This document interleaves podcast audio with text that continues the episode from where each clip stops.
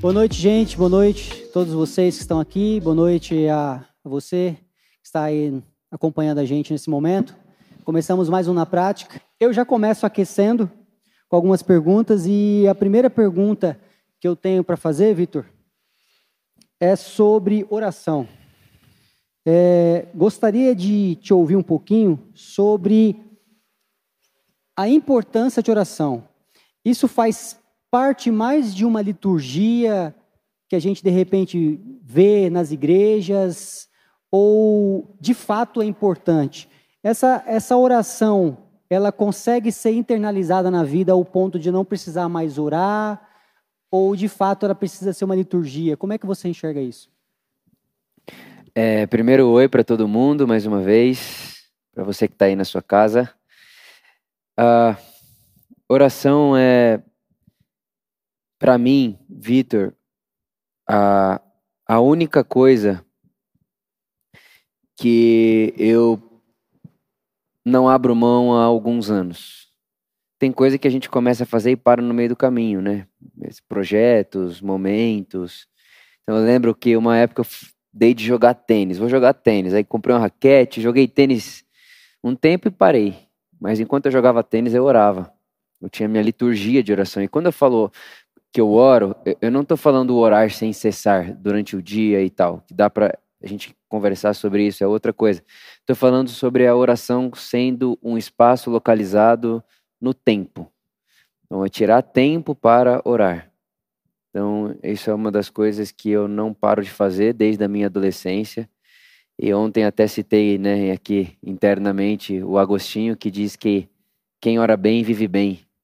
Não porque quem ora bem é, manipula situações ao seu favor, mas aquele que ora bem, ele convive com as situações de uma outra perspectiva, né? Com um outro olhar. Então, a, orar é, é como respirar, é como comer, todo dia, todo dia, todo dia. A, a oração é, me faz lembrar daquilo que, não, que não pode ser esquecido. A oração é. Eu gosto muito dessa, dessa expressão, o imprinting, imprinting, que é o carimbo que eu faço no meu cérebro todo dia, quando eu acordo pela manhã e pratico a minha oração. É como se o meu cérebro fosse lembrar daquilo por mais vezes durante o dia. Então, aquilo que eu faço primeiro vai ficar mais tatuado durante o meu dia do que aquilo que eu faço em segundo lugar. Então, por isso da importância também de eu fazer isso em primeiro. Eu lembro que quando eu comecei o triatlon, eu falei, pô, deixa eu dar uma olhada na minha rotina e perceber se eu quero acordar e treinar direto, porque é outro tipo de treino, não é como tênis, por exemplo, ou se eu vou continuar acordar, orar e depois treinar.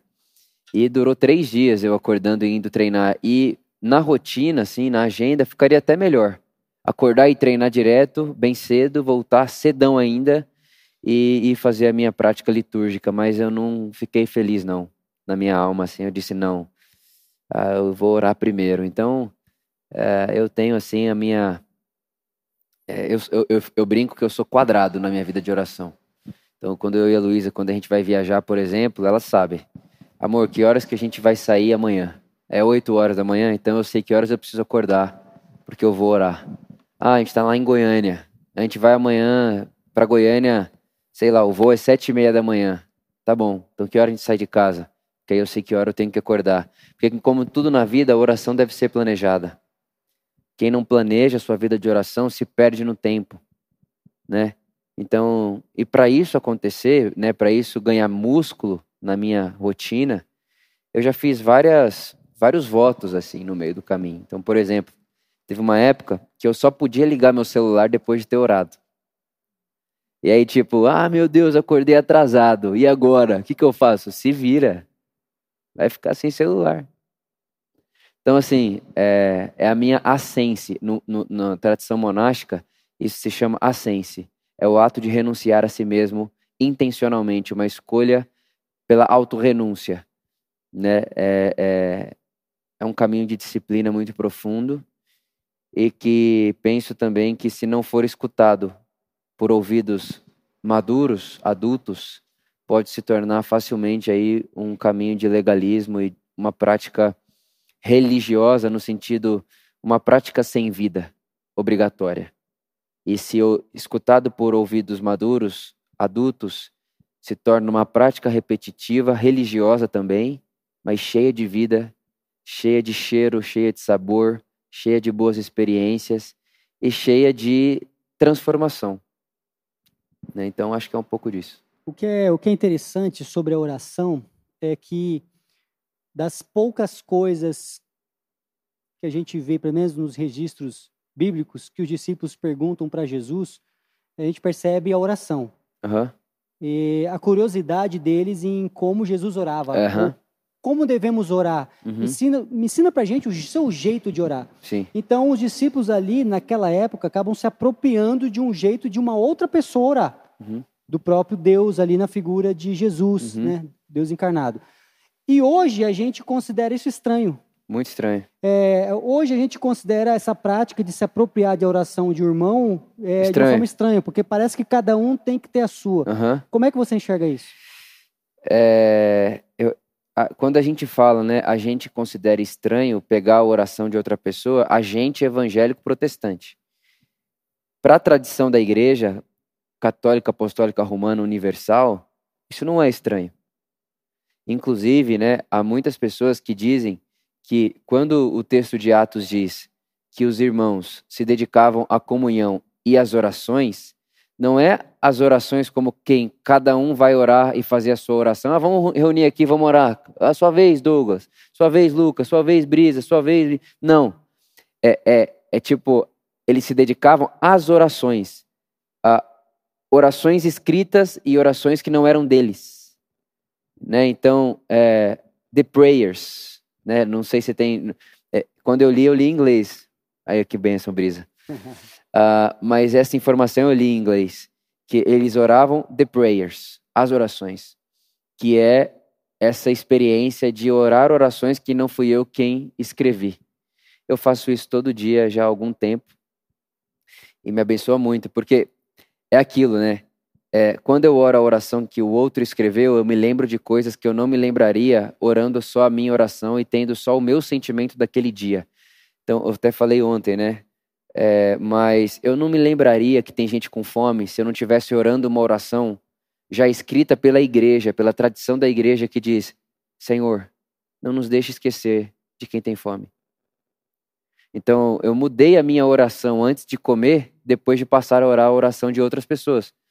Porque o pão nosso de cada dia dai-nos hoje e não teremos fome. Não, o pão nosso, que não nos falte pão e nem, nem generosidade. E então não haverá fome porque não é suficiente o pão só na minha mesa. Então, essa, é, é, essa experiência de você emprestar a oração da igreja, de irmãos e irmãos, da nossa tradição, é riquíssima, riquíssima, riquíssima, riquíssima. E é uma pena que pouco se fala, pouco se conhece, pouco se compreende disso. Verdade. E teve até um tempo atrás que eu, que eu escrevi uma oração que eu chamei ela de oração da manhã. E aí eu postei lá na, na rede social a oração da manhã. Eu utilizo essa oração, que eu mesmo escrevi todos os dias. E aí até um, um amigo nosso, né, o Manolo, ele transformou essa oração em música. E muitas pessoas todos os dias pela manhã ouvem essa oração. E aí ouvir uma música que é uma oração, tudo bem. Mas pegar um papelzinho e ficar repetindo aquela oração, o pessoal acha que é uma prática meio católica, Exato. né? E qual é o problema disso, né? Enfim. A gente, a gente aceita muito bem as canções ou as orações com Cantadas, melodias é. E a gente canta aqui muito fácil, mas às vezes a gente tem um certo É. preconceito ou não É. sei o que palavra que poderia usar É. para algo que não tem melodia. No É. final é a mesma coisa. É. Eu me lembro quando eu aprendi ah, o que no mundo oriental se chama as orações, a oração de Jesus, que é Jesus, é, filho de Deus, tem piedade de mim, um pecador. E tem uma gigantesca tradição no mundo oriental, onde essa é a única oração que eles fazem. A única. Então, cara, o cara, o cara acabou de receber uma ligação. Ou então, seu filho está doente com câncer, tem que operar. E é o seguinte, vem correndo para o hospital. Ele diz, ok, eu vou. E ele vai orando. E a oração dele no carro é: Jesus, meu Senhor, tem piedade de mim, um pecador. tipo, te dá uma, te dá uma solidez espiritual você conseguir tocar isso, captar isso e, e, e internalizar, ou melhor, encarnar isso tudo, que assim é é muito caro para mim. Isso é muito caro para mim é, e vai sempre ser.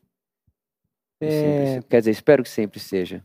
Eu me envolverei com isso para que sempre seja. Agora uma pergunta que parece ser é, simples, porque eu ouvi esses dias de alguém que não entendia muito sobre a oração e também já ouvi é, isso de criança, umas crianças perguntando sobre isso, sobre por que, que eu devo pedir alguma coisa se o Papai do Céu já sabe. e, e é engraçado porque muitas vezes a gente pode tem pessoas que de repente vão, vão se questionar isso. É. É, o que, que você pensa sobre isso? Sobre... Eu, eu acho que a resposta para isso aí está na motivação do porquê a pessoa ora. Então, eu não tenho essa confusão na minha vida de oração, porque eu não oro para pedir para Deus fazer alguma coisa por mim. É o meu jeito, eu não oro, não aprendi assim com as pessoas que me ensinaram, não aprendo assim com os livros que leio, com a literatura que tenho, não aprendo assim. Então, eu não tenho esse BO de orar para pedir alguma coisa para Deus. É, a oração, para mim, é uma prática formativa. A oração me forma, a oração me molda. Né? Tem até uma mensagem que eu falei aqui na Por Amor, que o título dela é Espero no Senhor. Que eu falo exatamente isso. Esperar no Senhor não, não implica em esperar enquanto Deus faz o que eu não posso fazer. Não, esperar no Senhor é, uh, olha, espere atentamente, porque enquanto as coisas estão acontecendo, Deus está fazendo coisas em você que é o meu jeito de ler, por exemplo, Romanos 8, 28. Todas as coisas cooperam para o bem daqueles que amam a Deus. Mas não é que Deus está mudando a situação, Deus está fazendo a coisa cooperar para o bem. E o que é cooperar para o bem? É Deus trabalhar em mim, no meio de todas essas coisas, para que, enquanto eu passo por essas coisas, a vontade de Deus se cumpra em mim, que é o versículo 29 de Romanos 8, que a vontade de Deus é de imprimir em mim e em vocês a imagem do seu filho.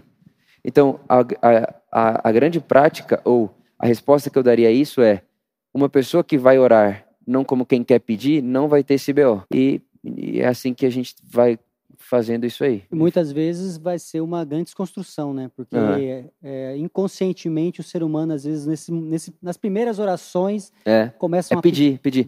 E claro que dentro ali da, do meu tempo, né, da minha, da minha liturgia, tem uma hora que é de petição e intercessão.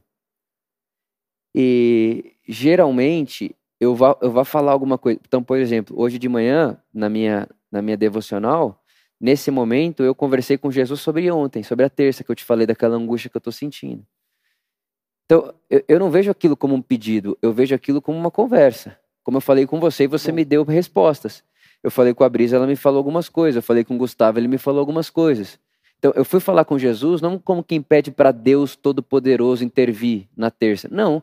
Falei com Jesus como eu falei com vocês quatro. Né? Então, é, é, é assim que eu trato a minha vida de oração. E teve uma época que a Luísa estava passando muito mal e eu não fiz isso por conta da gravidez e tal.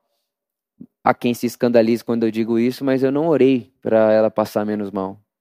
É, eu não fiz isso. Eu não fiz. A minha oração continuou a mesma. Eu conversei com Jesus sobre ela. Sabe? Então, é, eu acho que é, é muito uma, uma escolha que antecede a entrada na oração. Como eu entro?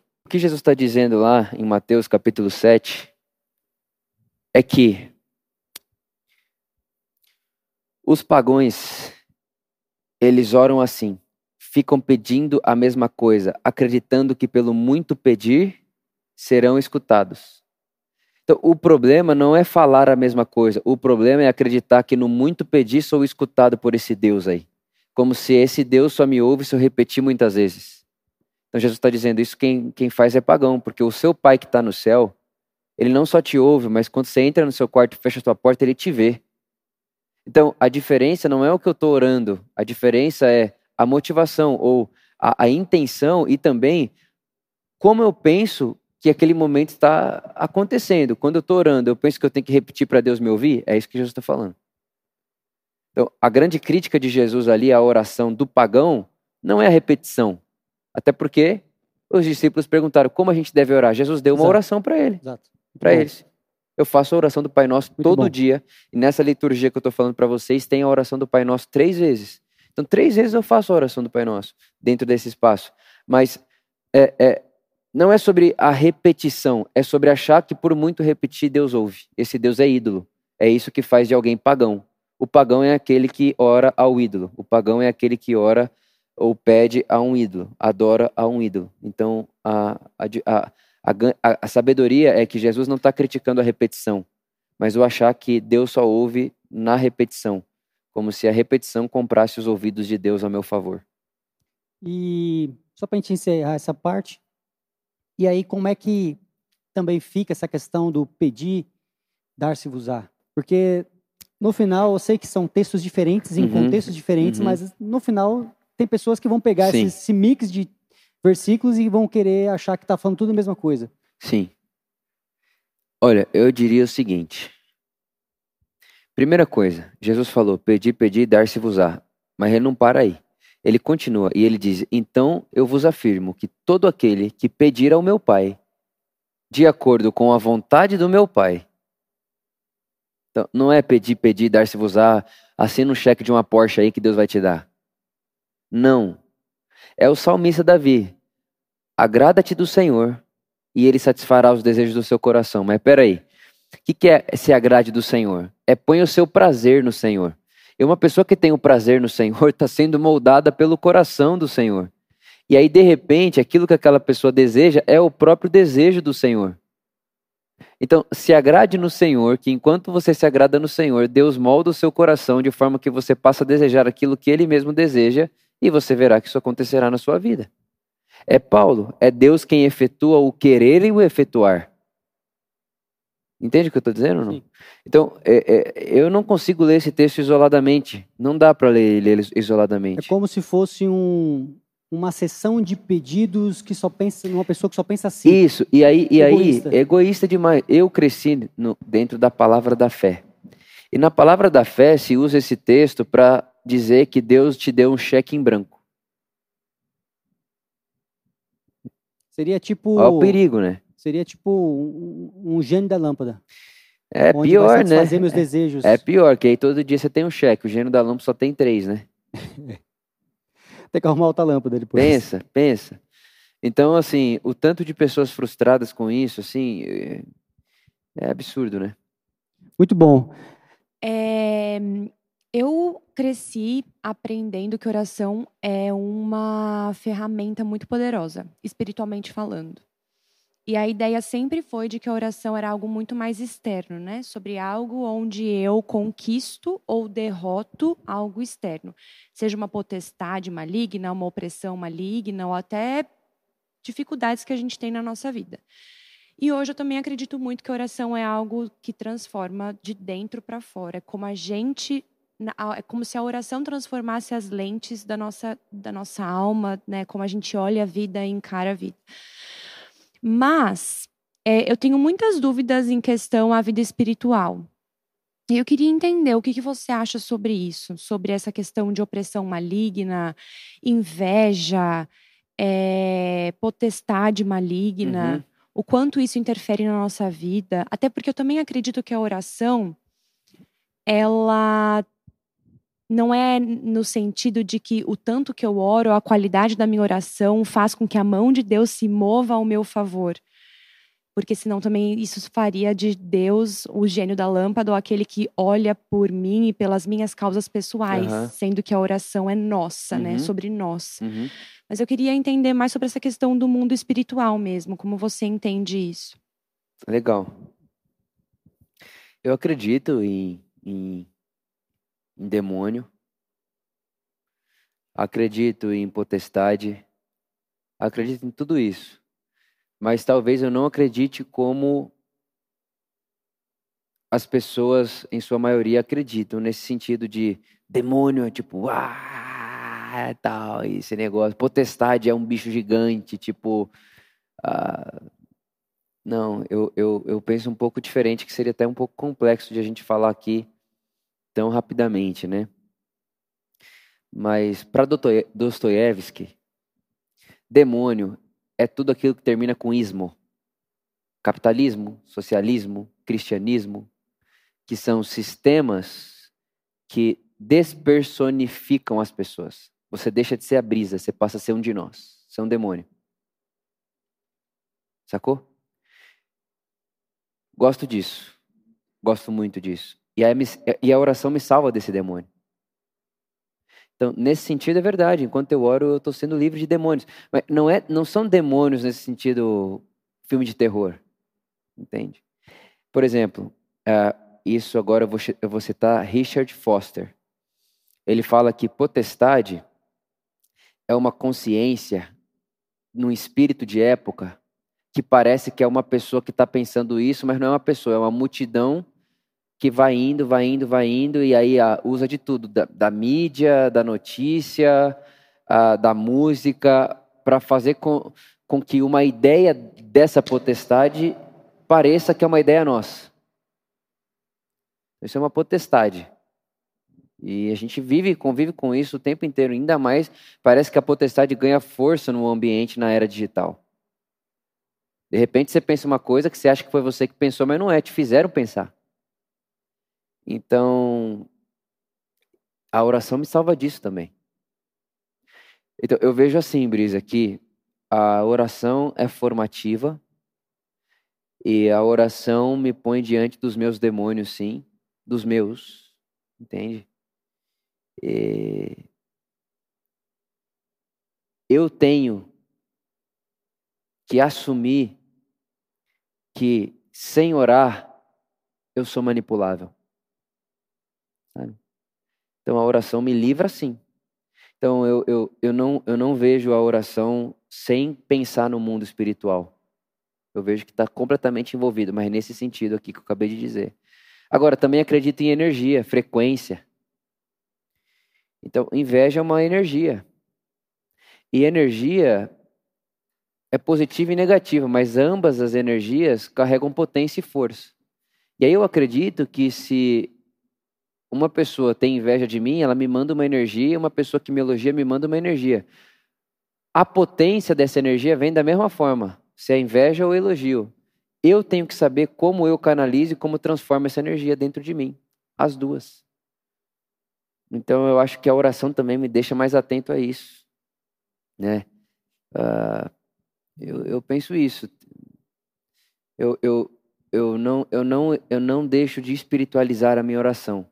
Mas é como se a espiritualidade da minha oração, ao espiritualizar a minha oração, ela se torna mais humana ainda. Naquela, naquela fala, né? Parece que quanto mais humano, mais divino, mais divino, mais humano. E, e Deus está interessado em tudo que é humano, então não há nada que seja humano que Deus não esteja interessado. Então eu vejo que a oração ela, ela vai ramificando em outras partes da minha vida, como ser humano, mas não nessa espiritosfera, aqui mesmo, aqui agora? Então, para inveja, eu espero ser um bom transformador de energia. Para os demônios, que é para as potestades de 2022, eu espero que a minha vida de oração me potencialize a um discernimento de espírito. E para os demônios do Vitor, eu espero que a minha vida de oração uh, capte isso e perceba isso e não me deixe iludido. Isso aí. Eu acho que é isso. Não sei se eu respondi ou se gerei mais dúvida, mas é isso Aqui. aí. Então, é, eu não tenho dúvidas sobre sobre a oração no sentido de transformação pessoal. Mas a minha dúvida é sempre em relação ao, ao Deus que eu creio. Então eu penso assim, é, pô, teve uma época que eu pensava, Cara, se Deus é onisciente, ele já sabe tudo que vai acontecer, ele sabe como eu vou como eu vou viver minha vida inteira, por que orar, né? Ou por que fazer tal coisa, ele já sabe. O caminho já está traçado, né? Mas aí eu pensava, pô, esse Deus é um monstro, então não pode ser Deus. Então quer dizer que eu consigo mudar o coração de Deus com a minha oração? Aí, aí você já parte de um extremo para o outro, né? uhum. né? Então eu saio desse extremo e vou para cá. Então quer dizer que se eu orar eu consigo mudar a vontade de Deus? Não no sentido relacional, né? Porque eu entendo que eu entendo que quando a gente pensa sobre oração, a gente pensa no sentido relacional. Então eu oro para ser transformado, para ser moldado. Mas e Deus nessa situação? Uhum.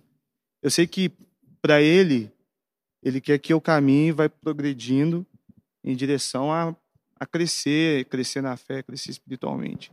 Mas e em relação à minha relação com ele, Uhum. porque é ele é pai, eu sou filho. Uhum, Nós somos filhos, ele é pai e a gente se relaciona. Se a gente Uhum. se relaciona, ele tem vontades. uhum, Também tenho. Às vezes minha, as minhas vontades destoam das dele. Mas como que alinha isso? Sabe, tipo, se, se, se são vontades e eu quero fazer as dele, o que ele quer para mim? Essa relação, sabe? Eu acho que é isso. Eu tenho Sim. um pouco de dúvida em relação ao que ao, ao que muda a ele. Sim. Se, se ele muda ou não. Sim. Se a vontade dele está estabelecida e pronto. Sim, eu acho que essa pergunta é muito boa essa pergunta e, e eu ah, vou, vou- eu vou tentar responder em duas partes. A primeira é, ah, mas Deus é onisciente, Ele sabe tudo, tal, beleza. Cara, eu não lembro a, a última vez que eu, que, eu, que eu fui orar pensando isso aí. Tu percebe que o jeito que você entra importa muito. E aí eu fico imaginando o dia que o Pietro tiver lá 12 anos e ele tiver a primeira decepçãozinha paixonite dele. Ele chegar em casa, ah, pai, minha vida acabou. Vai acontecer, pô. Eu, eu não sou onisciente, mas sei que não acabou. Eu não sou onipotente, mas sei que vai passar. E um dia ele não vai nem lembrar. Só que eu não vou quebrar a brisa dele. Não é, filho? Triste. Triste. Sabendo que não é o fim. É, filho, é triste. Vou doer, vai doer com o papai também, dói comigo também, chora comigo também. Eu acho que Deus está nesse lugar. E essa é a grande humildade de Deus, que sabendo que não é o fim, ele fica do seu lado como se fosse. E, e sabendo até o que você vai falar, ele ouve da sua boca como quem ouve pela primeira vez. Sabe? Tipo, Deus sabe o que, que eu vou falar para ele, cara, hoje à noite. Mas ele vai ouvir como se fosse a primeira vez. Essa é a grande humildade generosa, é, gentil, né? Personalidade do nosso Deus. Agora, é, sobre a vontade de Deus, as vontades de Deus, cara, eu sou muito convicto disso e isso já tem um tempasso que eu, que eu permaneço falando e continuo acreditando, que enquanto eu tô orando, eu tô, no, eu tô, eu tô colocando meu prazer nele, enquanto eu estou engajado nele, eu trato os meus desejos como se fossem desejos dele através de mim. Eu faço isso. Isso é um outro lugar também de muita adultice, porque tem pessoas que vão sentir desejos e vão falar: ah, então o Vitor falou que se eu sinto, Deus também sente, eu vou mandar bala nisso aqui. Eu não tenho muito o que fazer, a responsabilidade é dela, mas na minha vida é assim que eu faço. Eu já contei essa história, não sei se você ouviu, mas o dia que a gente entrou nesse galpão aqui, é, esse galpão não, não era nada disso. Era tipo assim, era uma fábrica aqui, então não tinha essas paredes, era um galpãozão. ruf. E cara, eu entrei aqui assim, a hora que eu olhei aqui, eu só falei, é aqui. E aí então, até o, meu amigo do meu lado, ele falou, cara, mas você não quer dar uma olhada, orar tal? Eu falei, não, não precisa. É aqui, é aqui, é aqui. E aí você fala, ah, Vitor, você acredita que essa era a vontade de Deus? Eu acho sim, eu acho que sim. Acho que sim. Mas Deus falou. O que, que é Deus falar? Porque se Deus falar, ele compartilhar comigo o seu desejo, o seu querer, que é o que Paulo vai dizer, dele provém o querer e efetuar, então Deus falou. Né? Então o meu desejo é que eu esteja tão perto dele que as minhas vontades se confundam com as dele. E quando eu falar em meu nome, eu fale a vontade dele. É tipo Paulo. Aqui digo não eu, mas aqui, aqui digo eu, não Cristo. Mas é tipo, aqui digo eu, não Cristo, mas me parece que enquanto eu digo, ele diz comigo. Então, é estar tá tão perto. Cara, é estar tá tão perto a ponto de não precisar ficar ansioso de será que isso é vontade de Deus ou não? Porque eu estou tão perto, eu estou tão. Eu tô, eu, eu tô tão atento que se não fosse, eu não estaria em paz. Eu estou tão atento, eu estou tão no coração dele, ele está tanto no meu, que se não fosse, eu já tinha percebido, cara. É, quando, quando você casa, por exemplo, eu, se a Luísa olhar para mim de um jeito X, eu já sei que ela não está muito feliz. Ela não precisa me contar. Você sente, está no ar, entendeu? Então, é por isso que andar com Deus é, é um caminho de adultecimento e crescimento e não de dependência. Tenho batido bastante né, nessa tecla, né?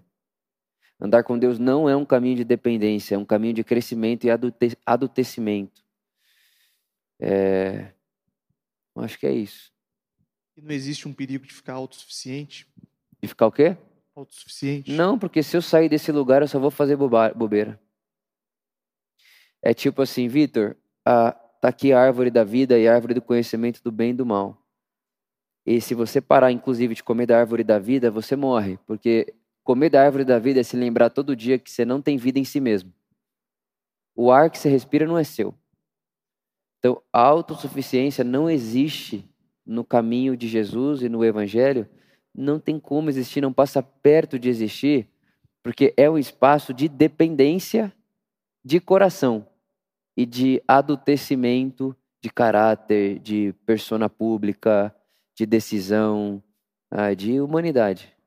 Então, é, é, é uma pessoa que se põe como autossuficiente, autodependente e arrogante, nesse sentido, ela pode estar fazendo qualquer coisa menos tendo vida de oração.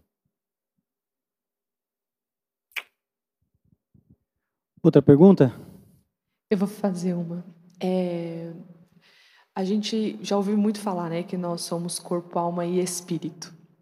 Então, muito o que você falou agora de oração, assim, creio que seja uma coisa para o espírito, por exemplo, né? É, mas como você vê é, esse cuidado com essas três esferas, né, de que, do que somos, assim. Sim. O que, que é muito importante, porque não adianta cuidar só do espírito, a gente também precisa cuidar do corpo e da alma. E como que a gente faz isso é, é. de uma forma boa, né? E é, eu, eu já preguei, eu já preguei isso aí, já ensinei isso aí, e pediria que se você quiser e puder, esqueça tudo que eu falei. Quando você ouviu falando disso outra época. Hoje eu não penso mais que a gente é corpo, alma e espírito. É, eu penso que a gente é uma integralidade só, uma coisa só. Então, esse negócio de corpo, alma e espírito é uma, é uma herança grega, é, platônica, de que o espírito é a verdade, a sua alma não é confiável e o seu corpo é corruptível, entendeu? Isso é Platão purinho. E a gente não é discípulo de Platão, né?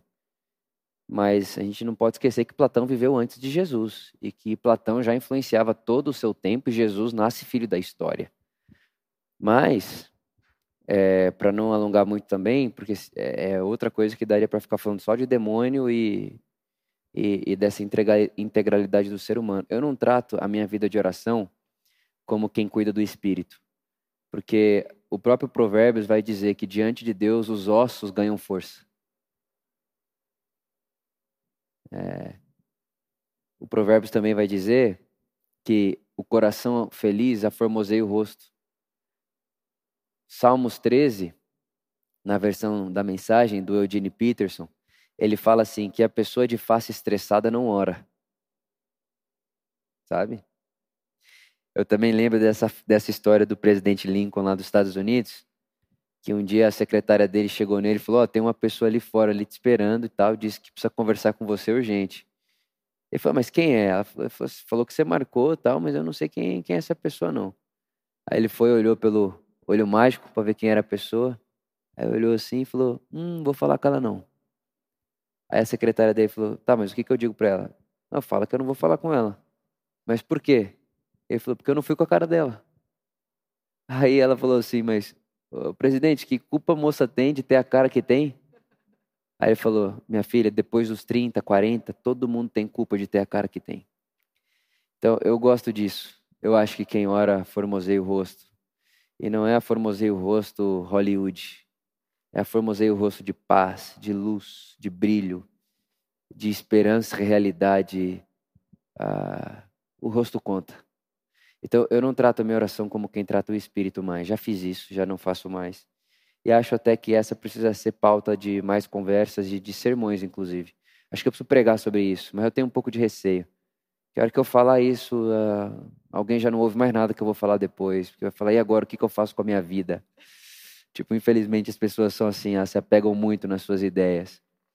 Né? E, enfim, eu tira, uma época eu quase pedi para tirar todos os vídeos de eu falando sobre isso. Eu falei, não, mas isso serve, é bom, não é ruim. É bom, só não é completo. É um pouco perigoso.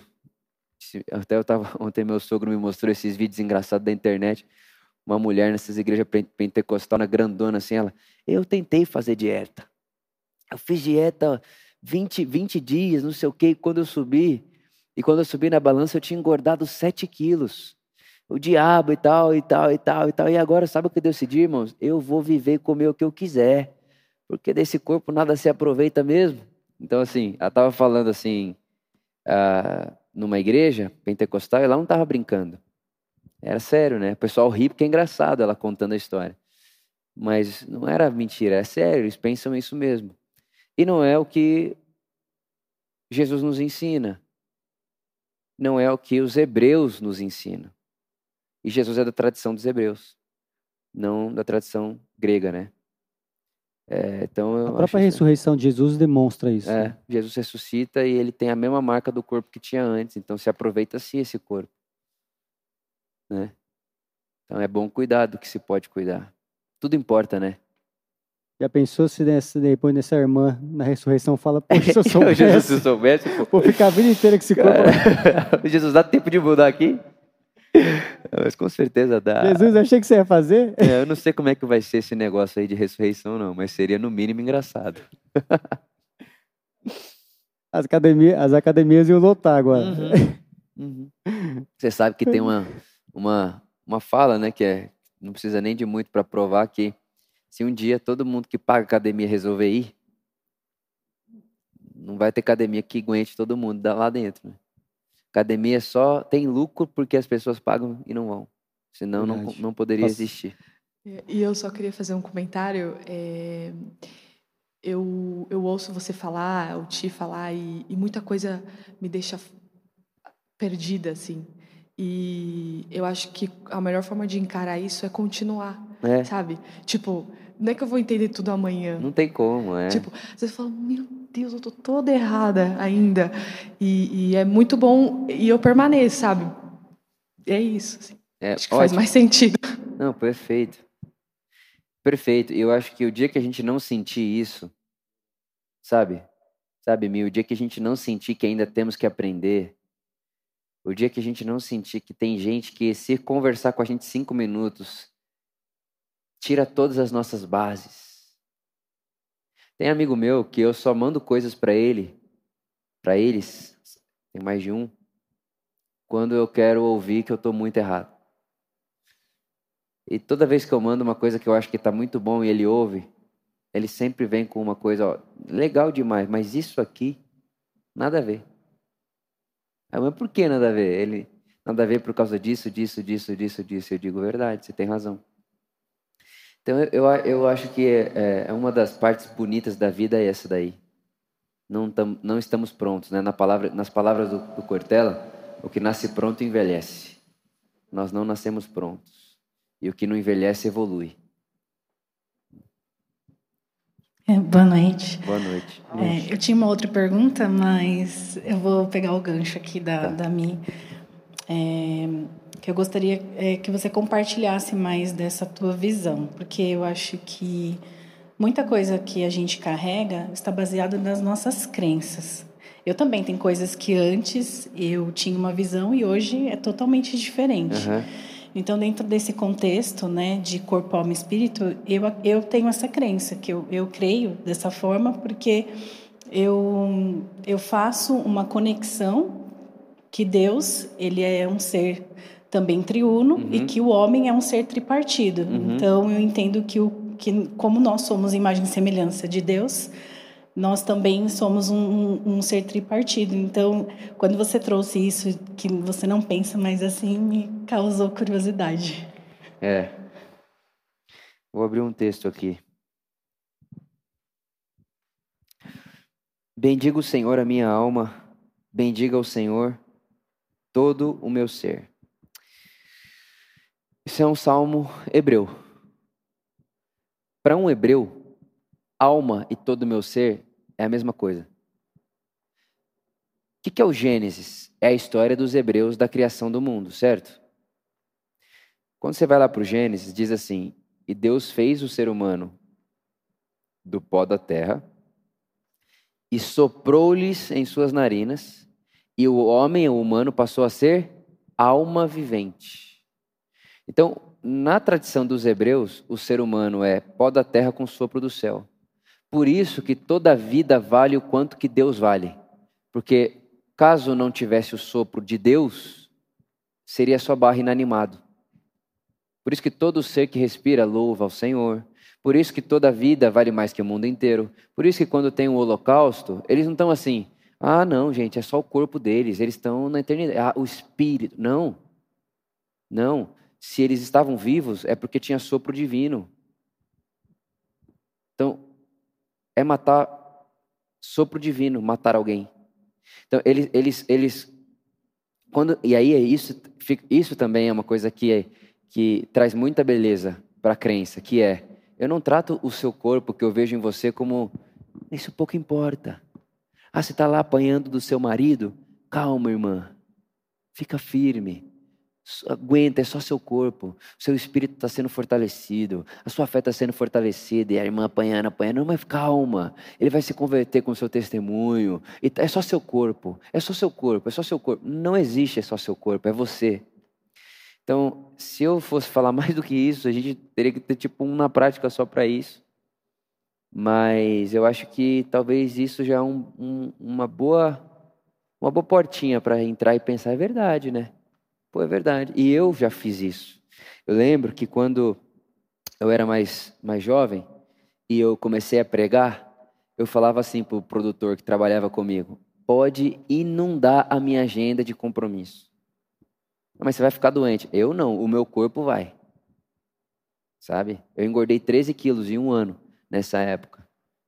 Não conseguia mais dormir direito, só conseguia dormir de dia, porque às noites eu estava em aeroportos. Quem foi que fez isso comigo? O meu chamado ou eu mesmo? Sabe? Um judeu jamais faria isso. Jamais. Jamais. Jamais. Porque ele não cuida do corpo como quem cuida de parte de si. Ele cuida do corpo como quem cuida do próprio divino. Porque o corpo humano é a mistura do pó da terra o sopro divino. Então, se eu estou animado, tem divino em mim. Não posso menosprezar isso aqui de jeito nenhum. Preciso cuidar, cultivar e guardar como quem guarda o próprio sopro divino. Acho que. Até como um parêntese bem rápido e uma curiosidade, talvez bíblica, a palavra alma no hebraico ela representa pessoas, significa pessoas. Por isso a gente vê, por exemplo, em Atos, quando algumas as pessoas se convertiam, estava escrito ali: tantas almas se converteram. Então mostra essa integralidade da pessoa o completo, o ser completo. É essa ideia, né, de que a gente vai tipo fantasminha para o céu, né? Ah, é o espírito. N não é isso aí. Não é isso aí, né? É, é muito bonito, Paulo, quando escreve para Timóteo, ele diz: só há um mediador entre Deus e os homens, Jesus Cristo humano. Jesus é humano. Ele está nesse exato momento com carne, corpo e osso. Sabe? É assim que a gente ressuscita humanos, não espírito. Fantasminha, assim, sabe? Então foi uma coisa que me abençoou muito, é, essa troca de crença aí, né? E eu, eu gosto, espero não ter que trocar de novo. Mas se precisar, a gente troca. Daqui a pouco alguém chega com uma nova aí. Mais perguntas? Eu queria fazer uma. Bom, boa noite. Boa noite. Estou feliz de estar aqui. É, me, acho que puxando um gancho também, mas uma curiosidade que eu tenho, eu queria também saber o que você pensa sobre isso, sobre a intenção, intenção das pessoas. É, essa palavra ela é presente na Bíblia. Eu não tenho muito, tanta propriedade assim, uhum. tá? Mas desde pequena, na, em família católica, né, até hoje, ouço ainda muito sobre a questão da intenção no coração. Uhum. E, e às vezes eu me pego pensando, o que é ter essa intenção, essa boa intenção no coração? Às vezes eu tenho muito um pré-julgamento, que é algo que eu me percebo e venho tentando ampliar essa consciência mesmo, uhum. é, de olhar e falar, ah, acho que essa pessoa não está com uma boa intenção uhum. para fazer tal coisa. Uhum. É, não sei se eu tenho que estar tá nesse Sim. lugar para falar isso, Sim. né? Não, não tenho, acredito que não esteja, mas não sei, acho que é um ponto muito do julgamento, mas que ao mesmo tempo eu acredito muito de as pessoas têm essa questão da intenção. Tem pessoas que têm muita boa intenção no coração e outras não. Uhum. Então, queria te ouvir em relação a isso. É, é, isso é muito legal e tem sim, né? Eu acho que a, a intenção, motivação, né? É, não tem oração errada, tem motivação errada na oração. É, inclusive, dá para acertar visivelmente tendo más motivações e errar visivelmente tendo boas motivações. Entende? Eu dou um exemplo. Jesus está um dia senta, sentado ou de pé, bem na frente do, do gasofilácio, o ofertório, onde põe dinheiro no templo. E aí tá vindo os caras ricos colocando muito dinheiro. É muito dinheiro. Quem olha de fora pensa, coisa boa. Tá fazendo certo. Sensacional. Exemplo. E Jesus está ali. E vem uma senhora, pois joga moeda. E, historicamente falando, o gasofilácio era muito grande. E quando caía moeda, dava para ouvir barulho. Por isso ninguém queria pôr moedinha. Essas moedinhas assim, não queriam. Era barulho de moeda caindo no chão. E ela vai lá e coloca as moedinhas que ela tinha. E aí Jesus naquela hora para tudo e diz: encontrei uma motivação, encontrei um coração, encontrei né, uma oferta de toda a sua alma. Ou seja, ela não deu o seu dinheiro, ela deu de si. Os ricos estavam dando dinheiro, ela deu de si. Então, essa, essa, essa é uma das histórias que eu consigo perceber assim, dá para fazer coisa certa de um jeito errado. Sabe? Aparentemente, né? E aquela mulher muito pobre, aos olhos daquelas pessoas da época, era pobre porque tinha feito alguma coisa. Ninguém era pobre do nada. Ninguém tinha só aquelas moedinhas do nada. Principalmente dentro de um templo religioso, né, cheio de elitismo e tudo isso. Então, é, eu penso que sim. E na dúvida, não julgue. A melhor coisa do mundo é aprender a não julgar. É a melhor coisa do mundo é a mais difícil. Só que ao mesmo tempo, existe as duas coisas, né? O pensamento que julga e a ação que julga. A gente não pode evitar muitas vezes o pensamento do julgamento, mas a ação, a, a, a postura no mundo de alguém que julga, a gente consegue evitar. Sabe? Então, por exemplo, no meu mundo, eu olho algumas falas de alguns pastores e não tem como falar, não penso. Tem hora que eu penso, falo, cara, que cara, isso aí não é ignorância honesta, isso é vagabundagem. Mas eu não preciso me pôr na vida como quem acha aquela pessoa isso, entendeu? Acho que a distância dos dois é gigantesca e a gente consegue assimilar e fazer as pazes entre elas. Mais perguntas? Por favor. Fique à vontade.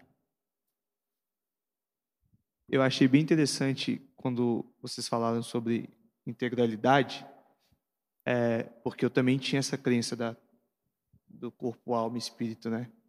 Mas eu tenho pensado muito sobre isso ultimamente também. Legal. Já sobre tinha pensado? Estava é, pensando? Eu estou pensando, mas eu não estava pensando. Eu estava pensando mais no sentido do que eu quero perguntar. Uhum. Se dá para ser, porque tem esse lance da dualidade, né? De que ah, eu tenho que ser ou eu sou muito certo, ou não posso ser errado. O bem e o mal, o santo e profano, mal, é, luz é que, e trevas. Mas como é que faz quando o seu coração ele tem, tem muitas coisas que, quando você olha, você fala, pô, mas isso aqui também faz parte de mim. Eu lembro de uma mensagem sua falando sobre isso. Sobre, sobre o, acho que, enfim, acho que foi recente agora, alegria e tristeza, né? Foi domingo, né? É, faz, faz parte. Uhum. E eu fiquei pensando, falei, cara, mas como que lida? Então, será que a personalidade, será que o coração também é integral? Isso aí. Porque a gente Ó. fazia essa distinção, né? Pô, o espírito, eu, eu escutei muito tempo, o espírito é aquilo que me liga a Deus. Então, meu, meu, espírito testifica com o espírito de Deus, que eu sou filho de Deus, Isso. então tem esse lance. Isso. Aí a alma é o centro das suas emoções, então toda a sua tristeza, tudo, tudo que você tem está na sua alma. Mas e o corpo físico? Faz isso, o que com ele? Isso. É, corpo aí físico, descarta. É, não serve para nada. É, então, mas aí como é que você faz com as suas emoções? Como é que você li, li, lida com isso, né? Porque não é integral também. Legal. É, isso é Paul Young. o autor da cabana, que eu vou citar agora. Ele diz assim: se, olha só, hein, é simples, soa simplista, mas dá para eu falar essa frase e a gente ir embora para casa pensar. Ele diz: se só há um Deus e tudo subsiste nesse Deus, então só há uma realidade. Não há duas realidades. Se há um Deus e tudo subsiste nesse Deus, só há uma realidade. O que eu estou querendo dizer é: a gente aprendeu a achar que a escuridão é ruim. A gente aprendeu a achar que, o, que a tristeza é ruim. A gente aprendeu a achar. Agora, pensa só nisso. Ah, não, Vitor. Ficar irado é coisa do homem caído. Ah, é? E Deus irado? É o quê? Nunca caiu, pô. Deus se ira. Como é que faz então, entendeu? Né? Deus vai lá e fala assim para Israel: toma carta de divórcio, depois se arrepende. Mas Deus não caiu. Por que, que ele está assim? A gente aprendeu a separar as coisas, a gente aprendeu a julgar as coisas entre boas e ruins. Quando eu penso que se ao entender a integralidade, Deus está me chamando a olhar as coisas como parte da realidade. Pastorear elas. É o que eu falei domingo. Nem só anjos, nem só demônios nesse sentido. Nem só luz, nem só trevas. Nem só tristeza, nem só alegria. Nem só melancolia, nem só festa. Tudo. Tudo. É, fica mais complexo, né? Eu até brinquei com a minha terapeuta esses dias. Eu falei, olha, uns cinco anos atrás eu era mais feliz. Mas eu era mais iludido também. Entendeu? É, cinco anos atrás eu era mais feliz. Você acorda rindo para a parede. Ah, você acha que o mundo inteiro tem sua vida, entendeu? E quando você vai para a complexidade da vida e você para de viver a partir de si, a realidade fica mais complexa, maior. Então, eu acho que é isso. Aí você olha para você e você pensa, pô, eu achava que eu era só luz. Você fala, não é não. Não, eu sou sim, cara. Eu lembro uma vez, cara, com o Rica, mano. Logo que eu conheci o Rica. Ele, ele lembra essa conversa. A gente estava indo viajar. Na época, eu, cara, pregando todo dia, duas, três vezes por dia e tal. Eu falei pro Rico, eu falei, Rico, cara, você sabe que eu não tenho problema? Eu fiquei imaginando Deus me olhando assim. Eu falei para ele, não tenho problema, cara. Assim, toma por amor. E, cara, não era verdade que eu não tinha problema, só era bem iludido. Porque se eu parasse um pouco mais para pensar, para olhar para mim, para minha alma, para os meus sentimentos, para as minhas emoções, para minha história, para aquilo que eu tinha vivido, aquilo que eu estava vivendo, inclusive, aquilo que eu estava fazendo, estava me arrumando outro problema. Entendeu? Então. É, é, total, cara. Não, parece não, acho que é, viu? Acho que é. Eu era muito individualista em nome da fé. Muito. Eu conseguia facilmente ter no meu bolso o dinheiro que você precisa para comer hoje à noite e achar que não era vontade de Deus de eu te dar esse dinheiro. Porque você tem a fé que eu tenho, você tem o Deus que eu tenho, você pode ter o que eu tenho. Entendeu? Facilmente eu faria isso aí eu comecei a ver nas canções que a gente canta, depois que vocês falaram isso também, eu falei, cara, que isso a gente só canta pra gente, não tem nós na canção, só tem eu, sempre eu, eu, eu, na maioria das canções não tem nós. A gente fala sempre o ismo, né? O ismo. É o ismo. O demônio, cara. O demônio, o individualismo. Hoje eu estava conversando com uma irmã nossa aqui da Por Amor, inclusive, ela estava me contando uma experiência muito ruim que ela teve com uma, com uma outra pessoa lá. E, e ela falou para mim, ela falou assim, quando a gente está de frente a frente com uma pessoa muito individualista, é de duas uma. Ou a gente fica igual, ou a gente precisa achar um jeito de achar a porta de saída. Tipo, é, eu concordo com ela, sabe? É um vírus pegável. Aí você fala, ah, mas aí você pode ficar lá perto dela que ela vai pegar a sua generosidade. Depende, se ela quiser. Individualismo você acaba pegando meio por osmose, você nem percebe assim. Fica convivendo muito, para de orar um pouquinho. Você pega esse demônio aí, entendeu? É. Hoje eu estava lendo de manhã a, a Lupa da Alma, Maria Homem.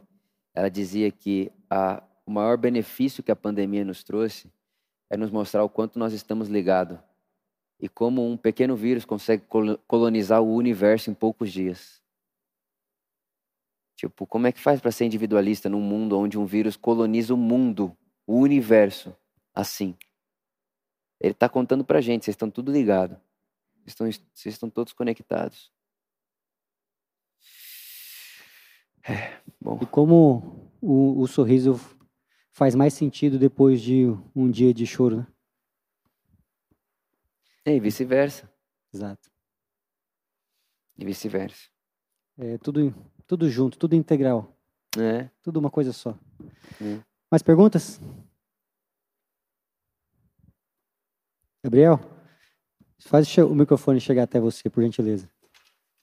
Gabriel, eu nunca vi você aqui sem que tenha uma pergunta. Continue assim.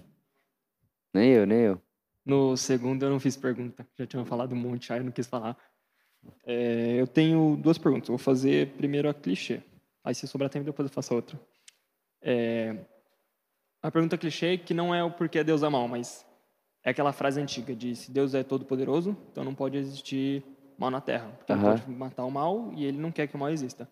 Ou ele não é todo poderoso e aí vai existir o mal na Terra, apesar dele não querer. Qual que é a sua visão sobre Deus ser ou não ser todo-poderoso? Todo-poderoso? Isso. Não só de ele ser ou não ser. Você vai falar assim, mas tipo, por que, que Deus é todo-poderoso e não age na Terra? Ou se ele não é todo-poderoso, por que, que ele tá. quer que a Terra seja assim? É, eu penso, Deus é amor. E Deus sendo amor, nos criou a sua imagem e semelhança. E por termos a sua imagem e semelhança, precisávamos ter livre vontade e a nossa livre vontade plantou o mal. Não a escuridão, o mal. Existe uma diferença gigantesca de coisas escuras e coisas maldosas. Então Deus criou a escuridão, mas não o mal. O mal é plantação nossa. Uh, e o jeito de Deus acabar com o mal ou denunciar o mal é se tornando um de nós e submetendo a nossa maior maldade, que é a cruz, e saindo vivo do outro lado. É o que eu penso. Agora, é, mais do que isso, é, é, é, é, questionar muita coisa que eu considero sim questionável, é, mas que, como o assunto da brisa, o assunto da Mi, esse assunto levaria assim muito tempo. Mas o que eu disse, eu acho que é que é o que eu penso. Deus é amor e nos deu livre vontade e a maldade do mundo é uma maldade humana, e o jeito de Deus uh, tocar essa maldade é se submetendo a ela, que é a pior das maldades que poderíamos fazer, a cruz. Se submete à nossa maldade e sai vivo do outro lado, contando pra gente que não há mal no mundo que possa nos matar. Mas e se a gente pegar a maldade que não é humana? Tipo, se a gente pega a maldade da cruz, que é o homem fazer o mal ao homem. Uhum. Mas se eu uma criança que nasce com leucemia. Exato, não, mas aí eu acho que é toda a, a, as, as anomalias que o mal produz. O mal produz essas anomalias aí. Inclusive, cara, tem um livro, Quando Coisas Ruins Acontecem às Pessoas Boas, judeu, e ele vai contando como historicamente as nossas células vão mudando, como historicamente os nossos genes vão mudando, e como que agora um gene tocado com outro gene pode ser perigoso. E isso é tudo fruto de realidades que vão vindo acontecer, inclusive não há muito tempo atrás. Então, é, é a gente está num caos. É isso que eu penso. A gente está num caos. E até mesmo o coronavírus não é um ser humano, mas é o mundo. É o mundo. Mas mundo... você acha que esse caos, esse, é, essa situação ruim que a gente vive, é fruto de nós, do, do pecado humano, ou é fruto da criação? Eu acho que é nosso. Por que nosso? Deus nos deu todo, ó, toda a criação carrega a imagem de Deus. Agora, o ser humano carrega a imagem de Deus e a responsabilidade de governar sobre todo o resto. Essa é a, a ordenança de Deus ao ser humano no Éden. Então, Vitor, o humano cuida do mundo. O mundo é cuidado pelo ser humano. Só que o que o ser humano faz? Escolhe a vontade oposta e passa a destruir o mundo. E aí o apóstolo Paulo vai dizer: o mundo também está clamando, a criação também está clamando. A criação também tomou outras formas. É, é muito é prepotência a gente achar que o único ser vivo no mundo é o ser humano. A criação é viva. A criação é viva, ela clama, ela fala, ela chama, ela pede. Uh, por exemplo, é um texto bíblico que diz para nós que o sangue de Abel ainda clama até hoje. A terra clama o sangue de Abel. Então, a natureza fala, a natureza grita, a natureza denuncia, a natureza se, se põe contra. A natureza também é viva. Aí também mais um papo para mais que hora, né? Mas a natureza também é viva, ela tem suas vontades. E ela não está submissa hoje. Não está submissa hoje. Terremoto, a gente podia falar de terremoto, né? A, a gente a gente poderia falar, ah, sei lá, várias catástrofes naturais, né? Oi? Ah, exatamente. Exatamente. Exatamente. É, vamos para mais uma pergunta antes, depois da consideração final do Vitor. Mais uma pergunta? Aqui. Gabriel, você faz por gentileza o mic chegar aqui? Obrigado. Boa noite. Boa noite. Boa noite. É, tem umas falas que você tem de domingo assim que me emocionam, cara. Por exemplo, Deus quer trazer o mundo de volta para casa. E você não é o único a falar isso. O Ed René fala disso há décadas, cara. É... Em Cristo, Deus reconciliava consigo mesmo todas as coisas. É, você chegou ao ponto de falar algo que, assim, eu comungo da sua fé, de que talvez a natureza não devesse ser como é. Eu nunca vi ninguém falar disso na igreja, cara. É, eu, eu, eu, tenho tido experiências aos, nos últimos anos que mudaram a minha forma de enxergar um pouco a vida. Foi meio que uma nova conversão, assim. Um novo nascimento de novo. De novo, cara. E tipo, a gente está nascendo de novo todos os dias, né? Mas foi algo mais radical, sabe? Oh, desculpa que eu vou estourar um pouco Não, esse fique tempo, pai, cara. vai lá, vai lá, vai lá. E assim, aconteceu algo comigo, mas eu também sou crente, cara. E eu fui tentar encontrar respaldo nas escrituras. E eu não tenho a tendência a ler de forma é, literal a Bíblia mas os nossos pares e muita gente com quem a gente convive lê de forma literal. É... O texto bíblico vai dizer o seguinte, em Gênesis, que Deus nos deu para nos alimentarmos todas as ervas, frutas, sementes. Os animais, ele pediu para que nós dessemos nome. Você dá nome com quem você se relaciona. Perfeito. Descobertas recentes estão dizendo que os animais ficam tão desesperados quanto o ser humano na hora que vão se sacrificar. A pandemia, não só essa, mas diversas epidemias, elas nascem de uma relação de exploração com os animais. Sim. Lindo. É... Os nossos pares cristãos, vão dizer que Deus criou para a gente matar e explorar mesmo. Uhum. Porém, a hora que Deus libera para o homem comer os animais é quando depois do dilúvio. Ele sai e está devastado o mundo.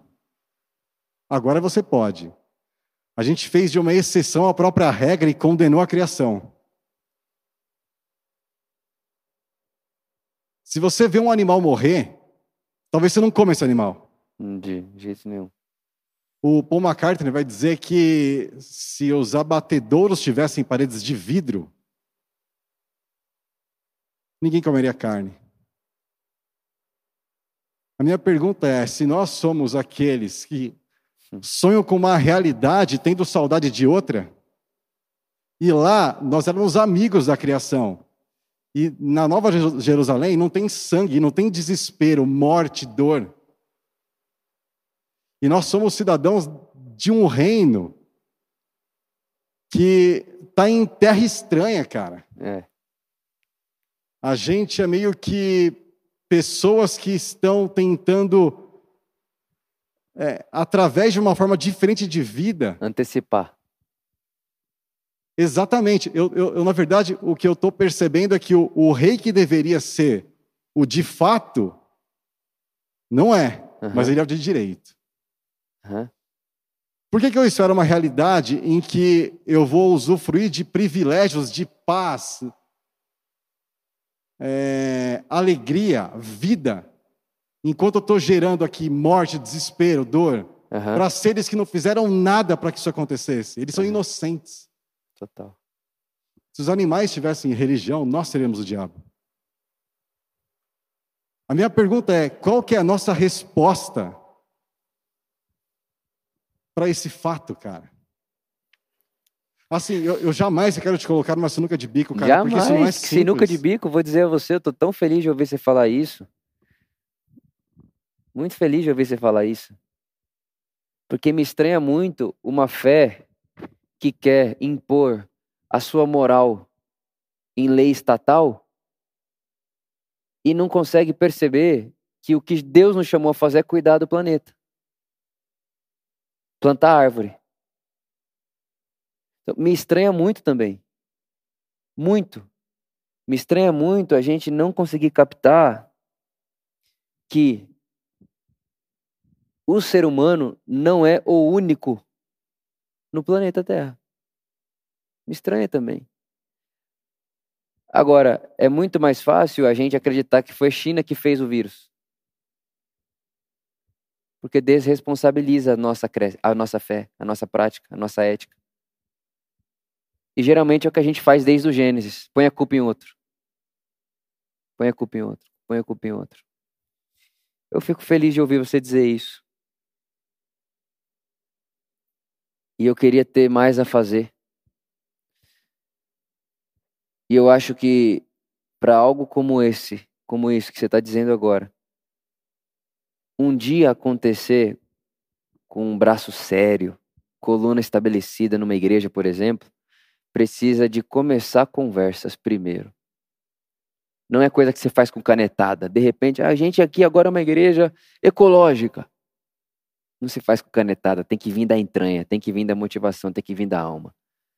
É, eu me lembro que quando eu comecei a ler Leonardo Boff e tal, é, eu fiquei meio em crise, assim. Eu fiquei meio em crise porque ele é ecológico, né, total. Ele é a teologia dele é a teologia dentro da ecologia, né, o tempo inteiro. E o jeito que ele falava das coisas, e eu pensando, eu nunca respeitei as coisas que ele está falando do jeito que ele está falando. Não me sinto submisso a isso. E ele chamando a terra, eu lembro de mãe natureza. Cara, aquilo para mim, assim, foi de uma profundidade imensa. Mas imagina se a gente começa a falar mãe natureza. Imagina aí. Inclusive, ainda bem que não está ao vivo, né? Imagina. É triste, a distância é grande, meu irmão. A distância é grande. E eu acho que tem coisa na vida que a gente tem que assumir para nós, para nossa casa e para nossa consciência. Então eu vou cuidar do meu lixo. Eu vou cuidar do meu chuveiro é, eu vou cuidar de tudo isso. Então. Eu posso te interromper sem querer claro. atrapalhar. É, eu não sei se a gente, as pessoas sabem disso, mas o gás que está destruindo a camada de ozônio é o metano, muito mais do que o gás carbônico. A gente sacrifica mais de 70 bilhões de animais terrestres por ano no mundo, fora os aquáticos eles geram mais destruição para a camada de ozônio do que todos os meios de transporte somados do planeta. É... Não sei se vocês sabem também, mas o que mais mata o ser humano no mundo são as doenças ligadas ao sistema circulatório. É AVC, infarto, mas é disparado mais do que o câncer. Mas disparado. A gente fala muito do câncer, mas alimento vegetal não tem colesterol, cara. É, a gente às vezes canta, chora, e isso é, é legítimo, é verdade. A gente sai daqui e vai para uma churrascaria. Eu quero entender como é que a gente sustenta isso eticamente. É. Se a nossa relação com Deus, muito mais do que de medo, é uma relação de amor e é ética, como é que eu sustento uma vida dessa, cara? É. Tem que fingir que não vê. Tem que fingir que não vê. E ao mesmo tempo, eu acho que é assim, ó, é, é dois caminhos. O primeiro é fingir que não vê. Eu acho que o outro caminho é o estar consciente e diminuir aquilo que se pode diminuir. Eu lembro quando eu é, comecei a ouvir mais é, Tipo, não só ouvir que existe, ouvir mais sobre isso na internet, comecei a pesquisar e ler e tal. A, a crise é gigantesca, mas o caminho é longo demais. Porque não é uma parada que dá para fazer assim, não é. Não é. é. Eu acho bonito demais pessoas que fazem isso, lindo demais pessoas que mexem com isso, que conscientizam. Eu acho que o primeiro passo da mudança é conscientizar. E se a gente puder fazer de alguma forma, igual você acabou de fazer, igual você acabou de falar. Eu acho que conscientizar precisa ser o primeiro passo da mudança, sempre. E é trabalho de formiguinha mesmo. E nesse assunto aí é trabalho de formiguinha das menores que existem. E o cara quer o churrascão, né? Crescemos comendo picanha, cara. Que de repente você quer comer carne de soja. Você fala, pô, não, mas é ética. Ah, não, mas está lá no Paulo, ele abençoou as carnes. Então, assim, não. Então, não, mas não dá para você. É. é difícil, mas conscientizar acho que é o caminho. Não deixe de falar, não, essas coisas. Fale sempre. Sempre que puder, fale mesmo. Porque é nítido que você tem vida nisso aí que tá falando. Não é uma pauta para você, tá, tá vivo. Fiquei feliz de ouvir. Feliz mesmo. Fiquei muito feliz de ouvir. Tem uma garota que tem 23 anos e ela acabou de ganhar um, prêmio da ONU. Inclusive, ela é a representante mais jovem da ONU, brasileira, mulher e, e negra. E ela disse que, ela conversando, conversando com ela e tal, e ela falou assim: não tem nada do que eu faça hoje, né, defendendo essa pauta, que não esteja no Evangelho de Jesus. Então, ela se sente seguindo Jesus, defendendo a Amazônia. Cara, eu acho sensacional, acho muito bonito. Eu fico constrangido perto de pessoas assim. Eu fico. Eu fico constrangido. Bom, Vitor, é, fazer ó, considerações finais para gente.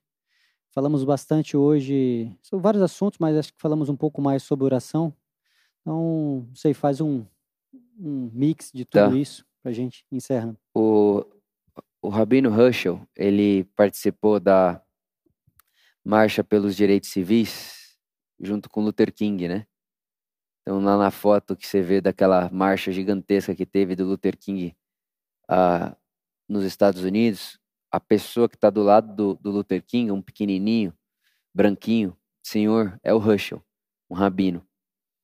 E ele fez a marcha inteira e ele estava a família com muito medo e eu conheci a filha dele é, Suzana.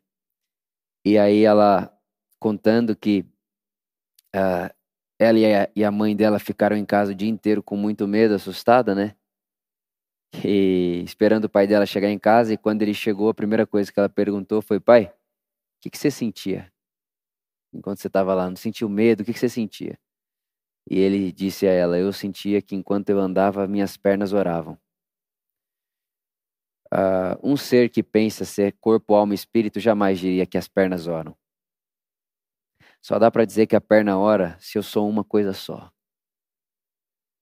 É, então eu diria: orem integralmente, que suas pernas orem, mas é aquilo. Ele só teve essa consciência de que suas pernas oravam porque ele, ele era um ser litúrgico. Ele estava carimbando isso no cérebro dele todos os dias, sem exceção.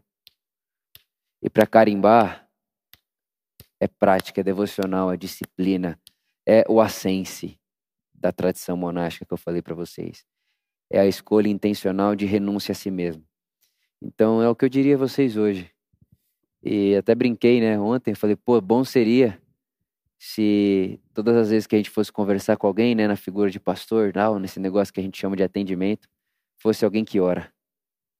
Porque seriam outras conversas. Outras conversas. É, mas é isso. Amém. Gente, muito obrigado por todos que estão aqui, você que tá, acompanhou a gente. E até o próximo na prática. Grande abraço, valeu. Até mais.